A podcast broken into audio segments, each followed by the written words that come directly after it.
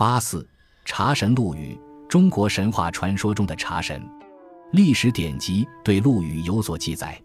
据一名著《大唐传》载云：“太子文学陆鸿渐，名羽，其生不知何许人。竟陵龙盖寺僧，姓陆，于堤上得一出生儿。收育之，遂以陆为氏。及长，聪俊多闻，学善辞博，诙谐谈辩，若东方曼倩之丑。鸿渐性嗜茶，始创煎茶法。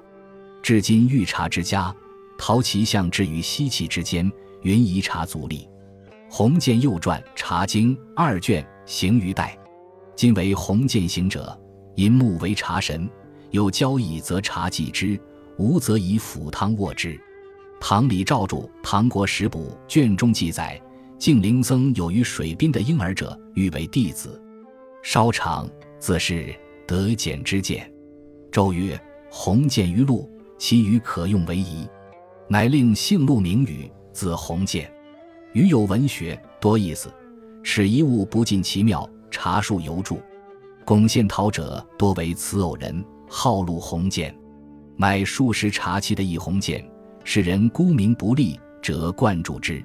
陆羽，字鸿渐，不知什么地方生人，也不知何时所生，大约生于唐玄宗至唐德宗年间（七百三十三年至八百零四年），享年近七十岁。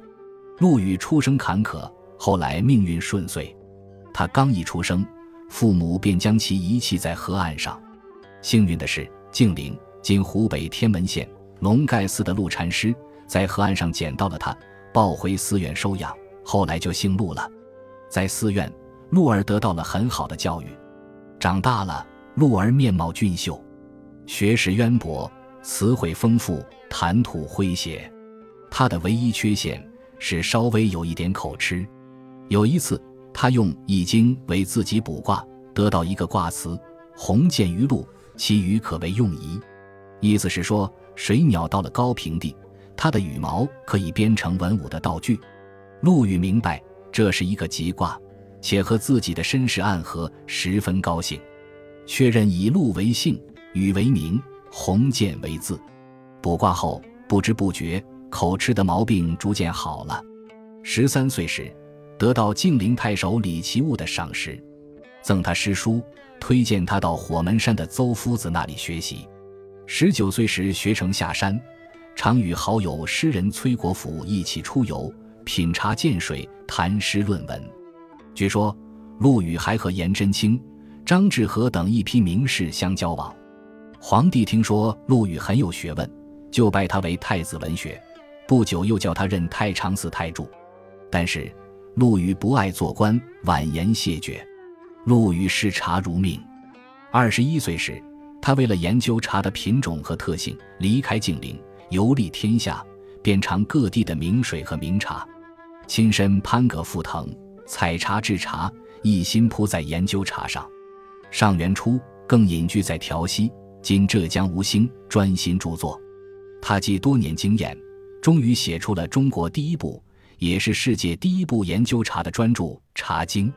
全书三卷十篇。一茶之原记茶的生产和特性；二、茶之具记采茶的工具；三、茶之造记采茶的时间；四、茶之器记饮茶的用具；五、茶之煮记煮茶的方法；六、茶之饮记饮茶的方法；七、茶之事记是茶的人士；八、茶之初记茶的产地；九、茶之略略述茶的历史；十、茶之图。此书是关于茶的百科全书。后世的百余种茶书皆源于此。陆羽的《茶经》是唐代和唐代以前有关茶叶科学知识和实践经验的系统总结。《茶经》一问世，即为历代人所保爱，盛赞他为茶叶的开创之功。